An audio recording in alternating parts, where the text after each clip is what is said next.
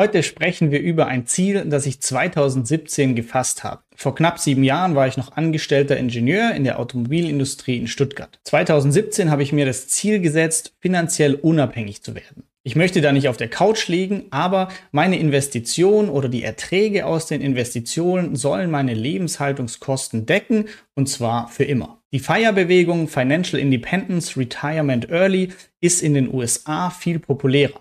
Die Frage stellt sich, ist das Ganze aber auch in Europa, in Deutschland möglich? Und wie viel Geld brauche ich, um unabhängig zu sein? 500.000, eine Million, fünf Millionen? Schließlich hört man in Europa fast nie Menschen, die über finanzielle Unabhängigkeit sprechen. Aktuell bin ich 36 Jahre alt. Ich lebe in Deutschland und das ist ein Standort, der nicht gerade für wenig Steuern oder günstige Sozialabgaben bekannt ist. Beispiel Krankenversicherung. Als Selbstständiger zahle ich freiwillig gesetzlich versichert knapp 1000 Euro jeden Monat Krankenversicherung. Und trotzdem bin ich auf dem Weg, innerhalb weniger Jahre die finanzielle Unabhängigkeit zu erreichen. Wenn man bedenkt, dass ich die Reise vor knapp sechs Jahren erst gestartet habe und mittlerweile in der Selbstständigkeit viel, viel mehr Freude am Alltag schon jetzt habe, bin ich super dankbar dafür, wie viel ich über die letzten Jahre lernen durfte.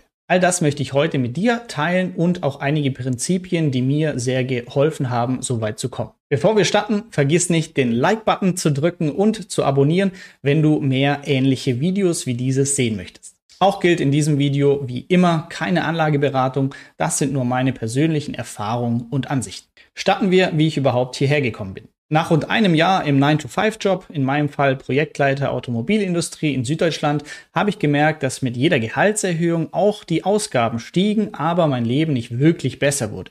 Statt zweimal Restaurantbesuche wurden es viermal und ich wurde bequemer. Gleichzeitig habe ich auch lernen dürfen, dass die einzige Kenngröße, die darüber entscheidet, wie lange wir für Geld arbeiten müssen, unsere Sparquote ist. Also wie viel bleibt prozentual monatlich übrig zum Investieren. Nachdem ich meine Ausgaben überhaupt mal notiert habe, ich habe hier meine Excel genutzt, konnte ich überhaupt mal sehen, wo das Geld hingeht und habe nicht mehr finanziell blind in den Tag gelebt, sondern wusste jetzt ganz genau, wie ich aktuell Geld, was aus meiner Lebenszeit resultiert, einsetze. Seither frage ich mich drei Dinge, bevor ich Ausgaben tätige. Erstens, mache ich das Ganze bewusst oder eher aus Gewohnheit, ohne es wirklich zu genießen? Beispiel, morgens zur Arbeit noch den Coffee to go geschnappt, Butterbrezel, aber nicht wirklich genossen, sondern einfach nur, weil die Zeit wieder knapp war und in mich reingestopft.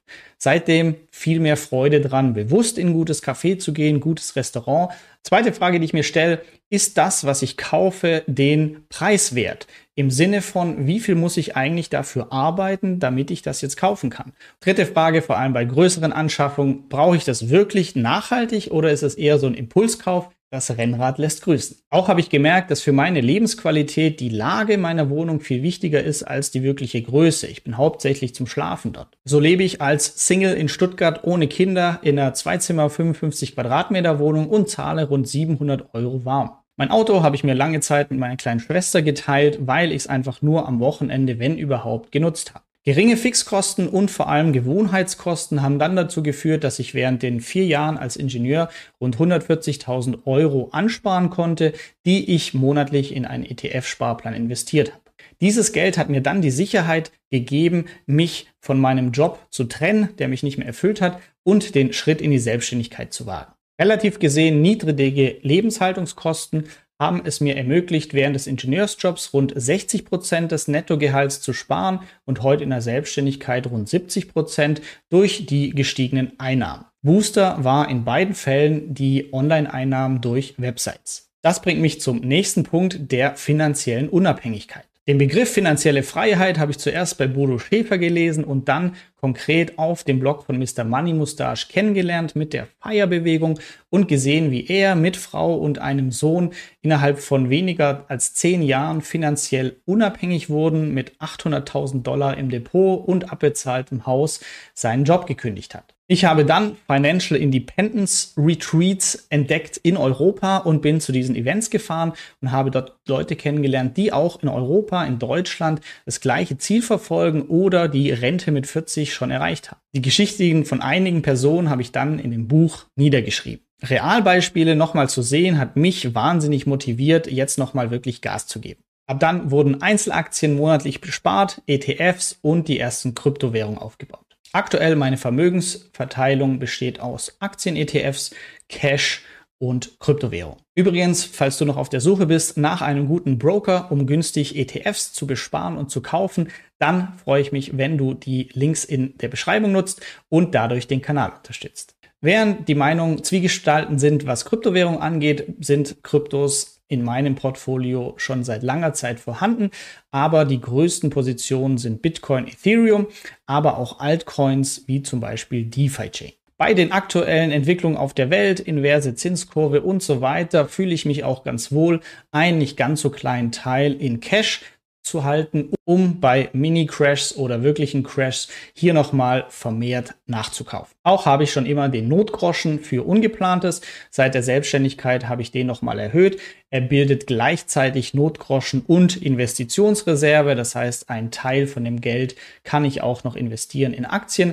Bei mir sind es aktuell 40.000 Euro auf dem Tagesgeldkonto. Hier bei DKB, da habe ich mein kostenloses Girokonto.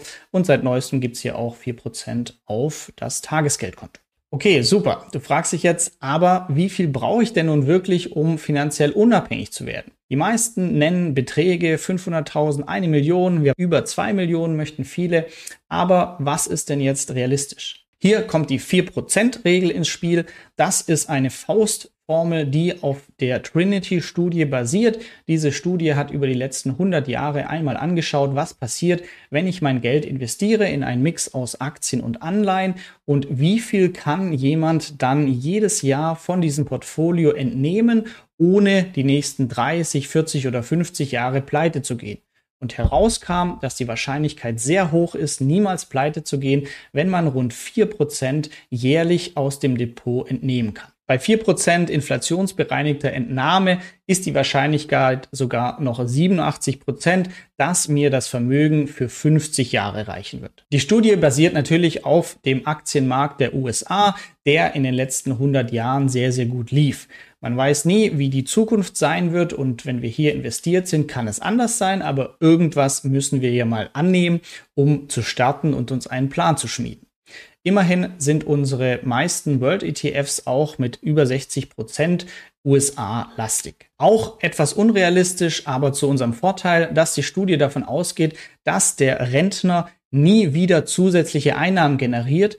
Viele von uns erhalten zum Beispiel gesetzliche Renten im Alter, die nicht mit einkalkuliert wurden. Bei mir über 230 Euro monatlich.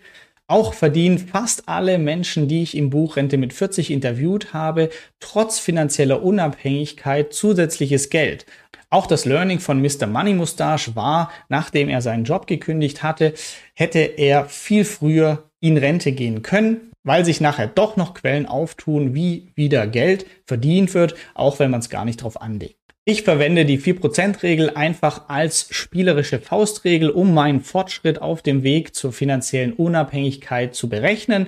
Um die FI-Zahl für dich zu berechnen, musst du einfach deine durchschnittlichen Jahresausgaben mal 25 nehmen. In meinem Fall und wie gesagt, aktuell Single, keine Kinder, auch das kann sich natürlich ändern, aber aktuell sind es rund 2250 Euro monatliche Ausgaben 1000 Euro gesetzliche Krankenversicherung mit eingeschlossen und das würde im Jahr 27.000 Euro Lebenshaltungskosten ausmachen.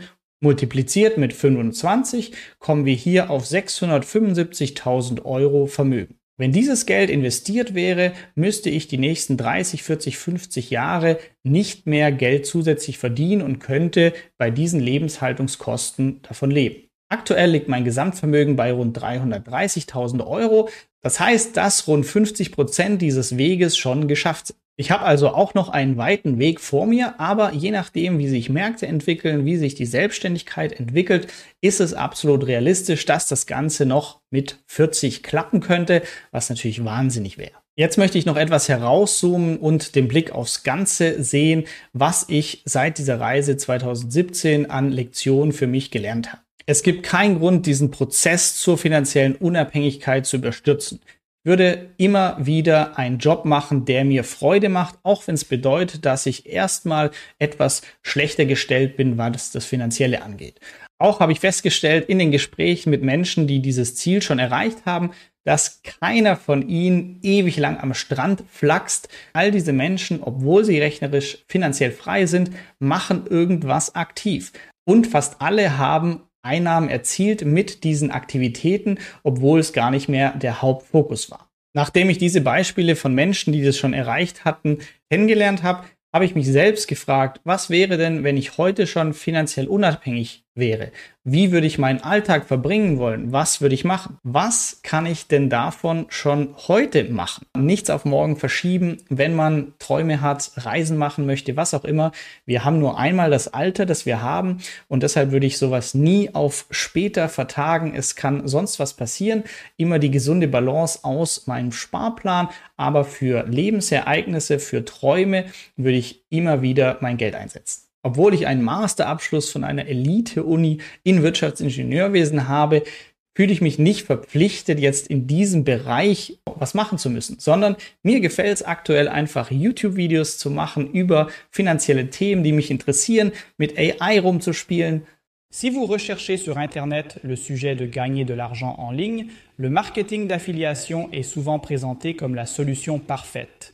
Anderen beizubringen, wie man eine Webseite erstellt, damit Geld verdient, wenn Geld für mich gar keine Rolle mehr spielen würde, würde ich genau das machen, was ich aktuell mache. Und an dieser Stelle muss ich auch mal Danke sagen an jeden Einzelnen von euch, der mir vielleicht manche schon mehrere Jahre folgt, mich unterstützt durch eure Likes, Kommentare, das positive Feedback. Alles, was ich damit sagen möchte, ist, dass es sich manchmal lohnt, einen Schritt zurückzutreten, zu überlegen, was möchte ich eigentlich mit meinem Leben machen, wenn Geld keine Rolle mehr spielen würde und dann zu schauen, was kann ich vielleicht heute schon davon umsetzen. Mir macht es aktuell viel Freude, mit meinen Neffen zu spielen, die nur einmal klein sind oder unter der Woche ins Freibad zu gehen, tagsüber. Nächsten Monat werde ich nach Valencia gehen, einfach mal von dort arbeiten.